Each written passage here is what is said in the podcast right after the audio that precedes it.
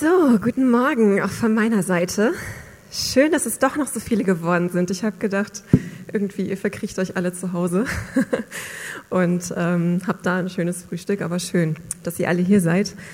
Ähm, ja, wer mich noch nicht kennt, ich bin Melly Meyer, ich bin 41 Jahre alt, verheiratet mit Matthias Meyer, der ist hier in der Arche ähm, ja, ältester und Lobpreisleiter und wir haben drei Kinder. Genau. Und bevor das gleich so richtig ins Eingemachte geht, habe ich ähm, eine Frage an euch. Wer von euch ist Hundebesitzer? Einmal Hände hoch. Ja, ganz ungewöhnliche Frage zu dem Thema. Wer ist Hundebesitzer? Okay, es sind doch weniger, als ich dachte.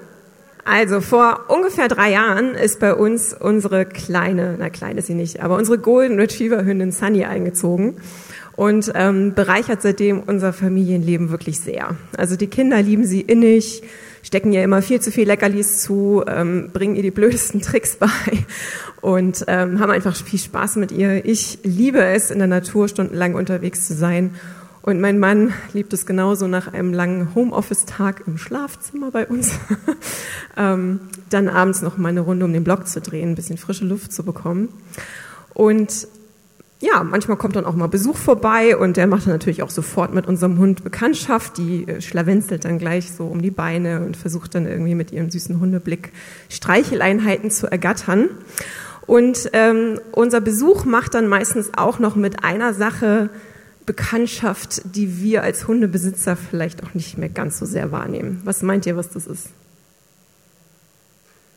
Ja, ihr wisst nicht, worauf ich hinaus will. Ne? Dem Hundegeruch. ja, das ist tatsächlich etwas, ähm, was man einfach nicht verhindern kann. Hunde riechen einfach. Ähm, da macht es dann auch noch einen Unterschied, ob man jetzt so einen kleinen Chihuahua hat, ne, Daniela, oder so einen äh, ausgewachsenen ähm, Schäferhundrüden zu Hause sein eigen nennen darf. Es hängt davon ab, was für Futter der bekommt und auch, äh, ob er gerade durch Regen gelaufen ist oder nicht. Ihr alle habt, glaube ich, schon mal einen nassen Hund gerochen. Das ist, glaube ich, auch nicht gerade das angenehmste. Und ähm, bei uns wird dann zu Hause Sunny auch immer auf ihren Platz äh, verwiesen und da muss sie dann warten, bis sie trocknet, bevor sie wieder zu uns kommen darf. Genau, jetzt fragt ihr euch, Mensch, Melli, warum erzählst du uns das eigentlich? Eigentlich hatten wir ein ganz anderes Thema erwartet.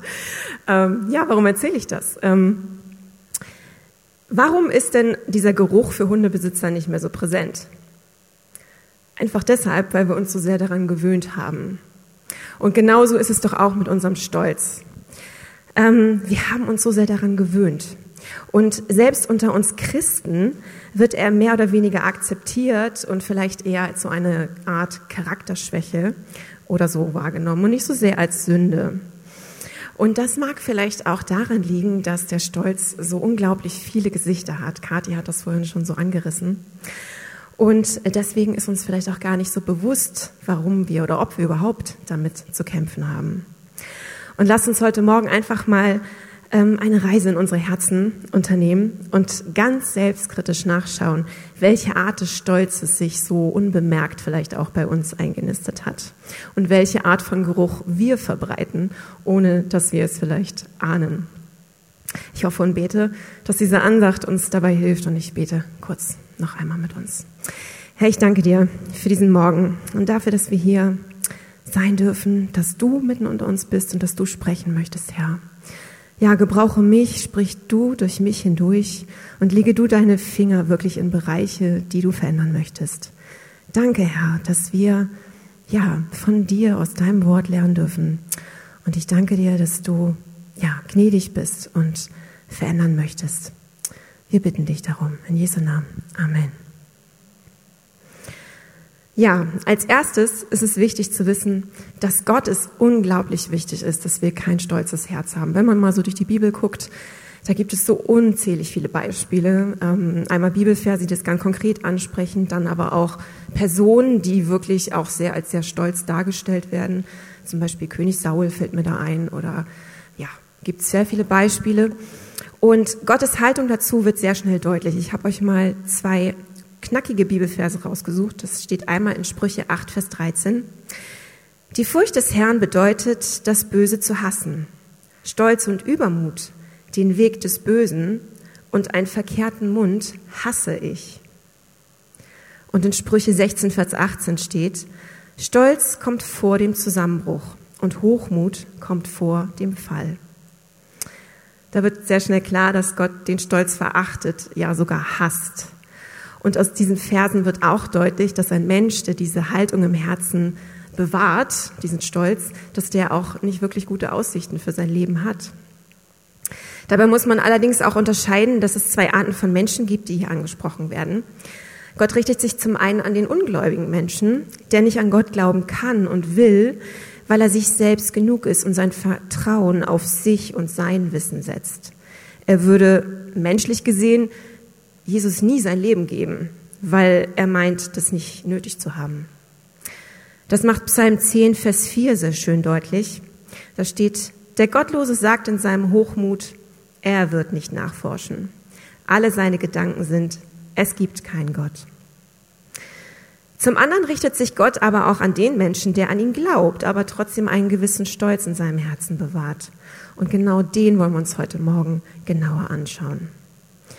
Und zuallererst möchte ich über den ähm, sehr offensichtlichen Stolz sprechen, der irgendwie auch ein gewisses Klischee erfüllt und dem ihr bestimmt alle schon mal auf die eine oder andere Weise begegnet seid. Ähm, ich bin dieser Art von Stolz mal auf einem Klassentreffen begegnet.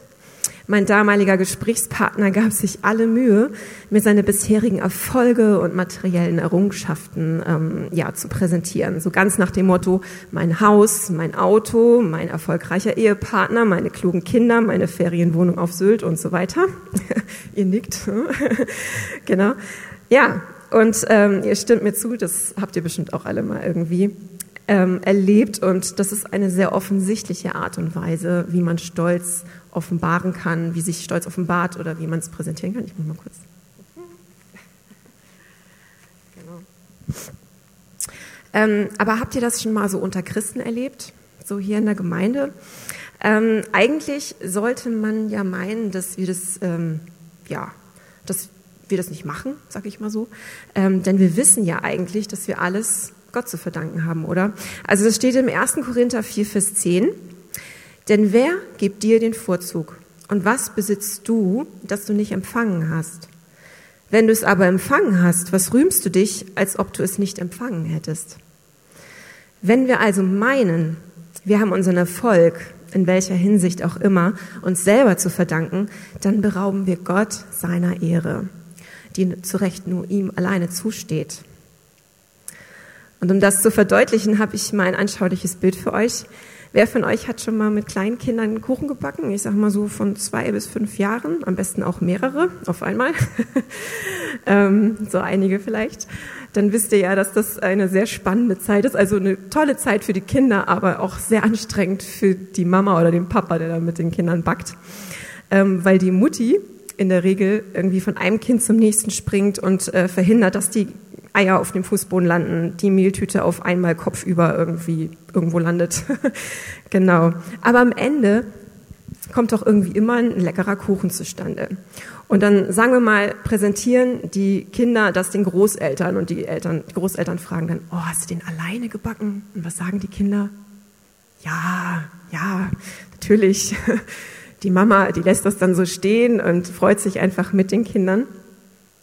Ja, aber dieses Bild soll deutlich machen, welche Rolle wir haben und welche Gott. Denn ohne ihn würden wir nämlich überhaupt nicht zustande bekommen. Es würde ein Riesenchaos einfach nur am Ende herauskommen. Und er ist derjenige, der souverän regiert und uns in allem leitet, damit am Ende etwas Gutes, ein leckerer Kuchen herauskommt. Das lesen wir in Epheser 2, Vers 10. Denn wir sind seine Schöpfung, erschaffen in Christus Jesus zu guten Werken, die Gott zuvor bereitet hat, damit wir in ihnen wandeln sollen. Das heißt konkret, wenn es zum Beispiel auf der Arbeit richtig gut läuft für dich, dann gib ihm die Ehre, denn er hat dir das Werkzeug, die Fähigkeiten, das Know-how gegeben, damit das alles funktioniert. Ähm, und das gilt für jeden Bereich deines Lebens, für deine Familie, für deine Ehe, ähm, für deine Freunde, für die Gemeindedienste, wo du deine Talente auch im Besonderen einfließen lassen kannst. Ihm allein gebührt die Ehre und nicht uns. Und in 2. Korinther 7, Vers 17 steht, wer sich aber rühmen will, der rühme sich des Herrn. Genau. Und in der Bibel gibt es Auch ein sehr bekanntes Beispiel von jemandem, der diesen ganz offensichtlichen Stolz in sich trägt und auch nach außen hinaus trägt. Das lesen wir in Lukas 18, Vers 9 bis 14. Das ist das berühmte Gleichnis von dem Pharisäer und dem Zöllner. Ich lese uns das einmal kurz vor. Er, das ist Jesus, sagte aber zu einigen, die überzeugt waren, fromm und gerecht zu sein und verachteten die anderen dies Gleichnis.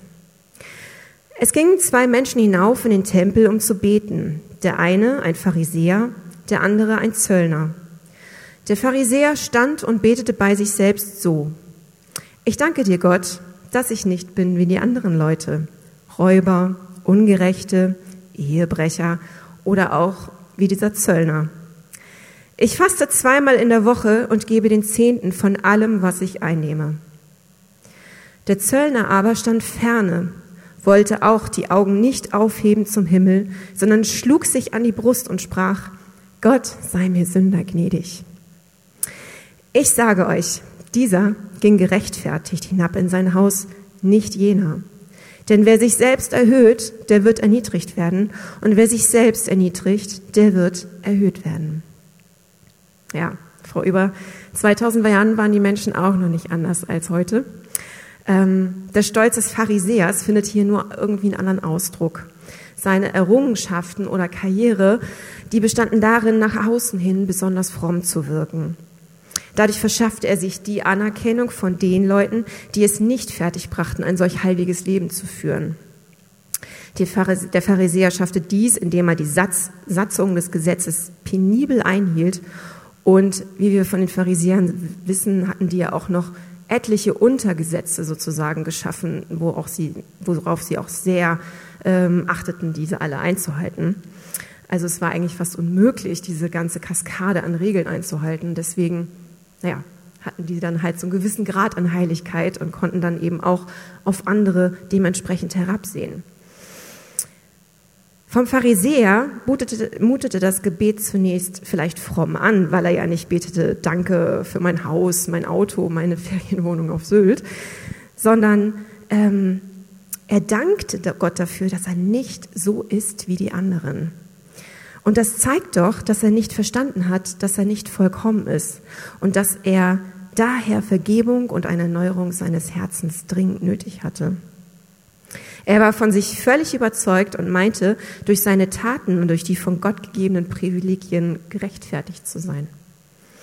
Und der direkte Vergleich mit dem Zöllner, der unter den Menschen aufgrund seines oft unfairen Geldhandels eben auch sehr verhasst war, ließ ihn nur noch glanzvoller dastehen. Also dieser Pharisäer ist ein wirkliches Musterbeispiel für die offensichtliche Art von Stolz und ein überhebliches Herz. Und jeder Christ oder ja, wir würden auch, würde auch sagen, fast jeder, also muss nicht um ein Christ sein, aber jeder würde irgendwie sagen, so vom Gefühl her, Bauchgefühl her, das ist irgendwie etwas, das sollte man nicht machen, in Anführungszeichen. aber wenn wir einmal kurz innehalten und über uns nachdenken, dann müssen wir wohl zugeben, dass wir so etwas zwar nie sagen würden, in Klammern, weil man sowas ja nicht macht, ähm, aber oft so denken.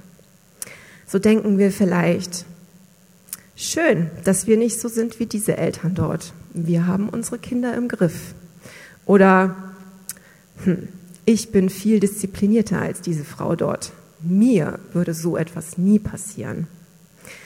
Also allgemein gesagt, danke, dass ich nicht so bin wie die anderen. Ups. ja, leider sind wir so schnell darin, andere zu be- und zu verurteilen, uns selber auf einen Thron zu heben, der uns bei weitem nicht zusteht. Und Gott sagt in seinem Wort ganz klar, das steht in Römer 3, Vers 10, da ist keiner, der gerecht ist, auch nicht einer. Mit anderen Worten, wir sind alle erlösungsbedürftig und abhängig von der Gnade. Und genau das hat im Gegensatz zum Pharisäer der Zöllner erkannt. Der Zöllner ist ein Musterbeispiel dafür, was mit uns passiert, wenn wir erkennen, wie verloren wir durch unsere Schuld sind. Da ist dieser tiefe, tiefe, unüberwindliche Graben zwischen Gott und uns. Und wir erkennen, dass wir diesen Graben nicht alleine überwinden können. Es sind einfach zu viele Gesetze. Das geht nicht. Kriegen wir nicht hin. Aber da ist Christus, der eine Brücke geschlagen hat zu unserem himmlischen Vater. Er ist für unsere Schuld gestorben, damit wir Vergebung erfahren können und der Weg zu unserem Vater wieder frei ist. Wir dürfen zu ihm als seine Kinder gehen und er steht dort mit offenen Armen und nimmt uns auf. Ohne Wenn und Aber. Und das nicht, weil wir gute Werke vorzuweisen haben. Nein. Nur weil Christus für uns starb. Und nur das. Und das ohne, dass wir das in irgendeiner Form vorher verdient hätten. Der Zöllner stand genau mit diesem zerbrochenen Herzen vor Gott und fand Vergebung. Und wir, die wir an Christus glauben, wir waren auch alle mal an diesem Punkt. Und wir kommen immer wieder dorthin, weil uns zwar durch Christus vergeben ist, aber die Sünde, und dazu gehört auch der Stolz, einfach immer noch in unseren Herzen wohnt und wir damit zu kämpfen haben. Und damit komme ich nun zu den etwas weniger offensichtlichen und eher verborgenen und vielleicht auch unbekannten Stolz, der in uns wohnt. Eben habe ich den Pharisäer und den Zöllner gegenübergestellt und uns wurde deutlich, welche Haltung jemand einnimmt, der ein stolzes Herz hat und welche Haltung jemand einnimmt, der ein zerbrochenes Herz einhat.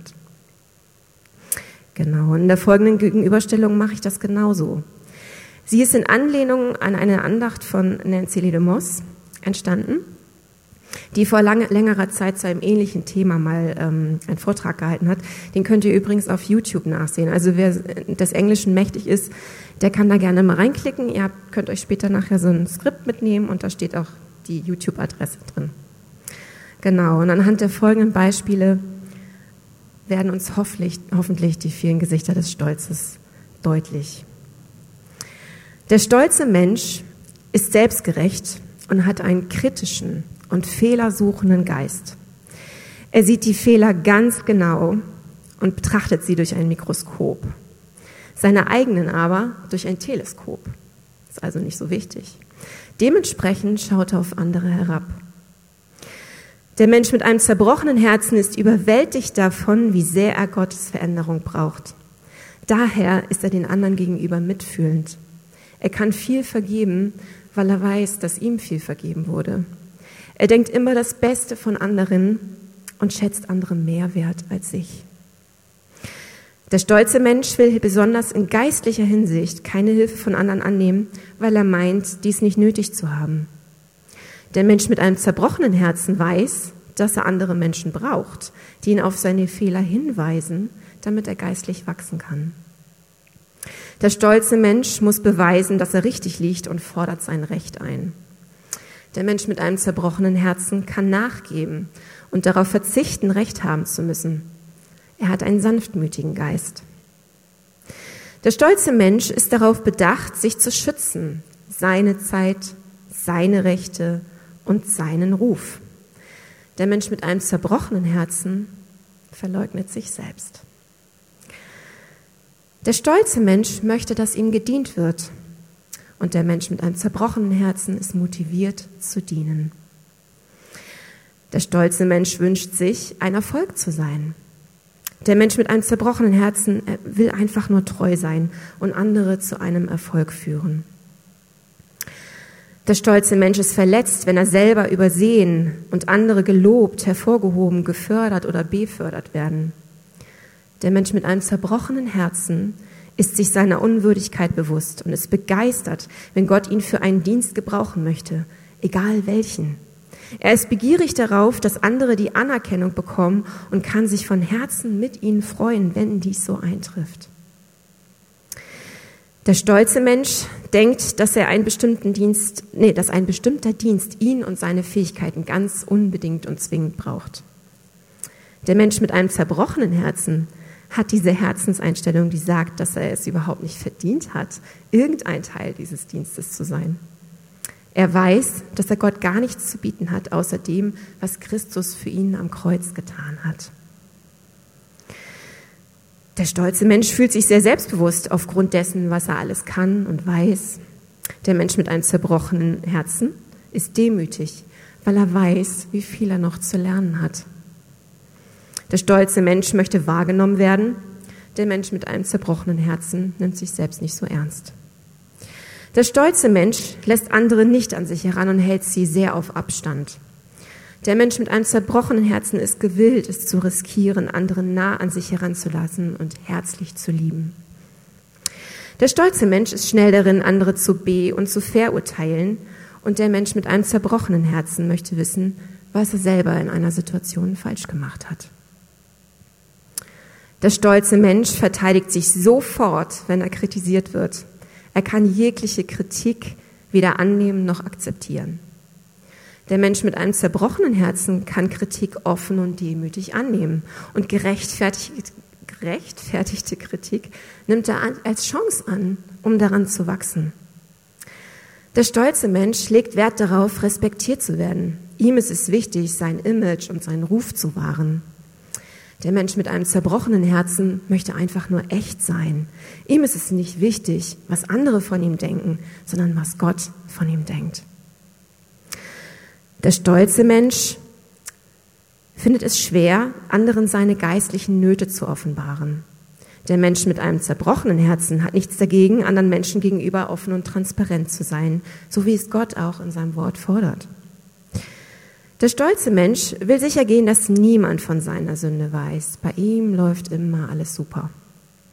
Der Mensch mit einem zerbrochenen Herzen weiß, dass er nichts zu verlieren hat und macht es und es macht ihm nichts aus, seine Schuld offen zuzugeben. Der stolze Mensch hat Schwierigkeiten damit zu sagen, es tut mir leid, kannst du mir bitte vergeben? Der Mensch mit einem zerbrochenen Herzen ist schnell darin, seine Fehler zuzugeben und Vergebung zu erbitten, wenn es nötig ist. Der stolze Mensch gibt sich damit zufrieden, seine Sünde allgemein zu formulieren. So, ich brauche Geduld. Brauchen wir ja irgendwie alle. Ähm, aber der Mensch mit dem zerbrochenen Herzen, der wird sehr spezifisch. Zum Beispiel sagt er, wenn mir die Nerven durchgehen, dann schreie ich oft meine Kinder an. Ich brauche Gebet, ich brauche Geduld. Der stolze Mensch ist besorgt über die Konsequenzen seiner Sünde. Und der Mensch mit einem zerbrochenen Herzen ist besorgt über die Ursache, über die Wurzel seiner Sünde. Der stolze Mensch wartet in Konflikten auf den anderen, der seiner Meinung nach um Vergebung bitten soll. Der Mensch mit einem zerbrochenen Herzen ergreift die Initiative, um sich schnellstmöglich zu versöhnen, egal wie falsch der andere sich verhalten hat. Und zum Schluss, der stolze Mensch vergleicht sich gerne mit anderen und empfindet sich dadurch einer gewissen Ehre würdig. Der Mensch mit einem zerbrochenen Herzen vergleicht sich mit dem heiligen Gott und empfindet dadurch seine verzweifelte Not. Er braucht seine Gnade. Ja, wenn wir ehrlich sind, können wir uns in mehreren Punkten hier wiederfinden. Sehe ich nichts mehr. ähm, ja, wir alle haben dem Stolz erlaubt, unsere Gedanken und Handlungen zu vergiften und damit einen üblen Geruch zu verbreiten. Wir haben das getan, weil wir uns so wichtig nehmen, weil wir uns mehr lieben als alles andere, weil wir uns mehr lieben als Christus. Und genau das ist die Ursache und die Wurzel unseres Stolzes, unsere selbstsüchtige Eigenliebe. Und wenn ich es einmal ganz extrem formulieren darf, unseren Götzendienst. Wir sind letztlich das goldene Kalb und das wir tanzen und dem wir huldigen. Und wenn unsere Selbstliebe keinen Widerhall in den Herzen unserer Mitmenschen erfährt, dann ist unser Stolz verletzt, weil wir nicht die Aufmerksamkeit, die Zustimmung und das Lob bekommen, von dem wir meinen, dass sie uns zustehen. Lass uns einmal ganz ehrlich zu uns selber sein. Von welcher Liebe lassen wir uns treiben? Welche Liebe bestimmt unser Denken und unser Handeln? Warum tue ich, was ich tue? Treibt uns die Liebe zu uns selbst und die Sehnsucht nach Anerkennung und Bestätigung? Oder treibt uns die Liebe zu Christus? Welchen Geruch verbreiten wir? Wenn selbstsüchtige Eigenliebe und Stolz unseren Geruch ausmachen, dann drehen wir uns nur um uns und unser eigenes kleines Königreich. Aber das ist nicht das, wofür Gott uns geschaffen hat. Er möchte, dass wir ihn mehr lieben als alles andere. Mit unserem ganzen Herzen, mit unserer ganzen Kraft, mit unserer ganzen Seele. Wir sollen für ihn und sein Königreich leben.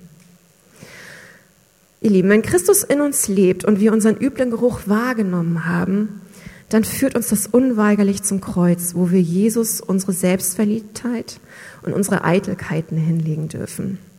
Dann stehen wir wieder Zöllner mit einem zerbrochenen Herzen vor unserem Herrn.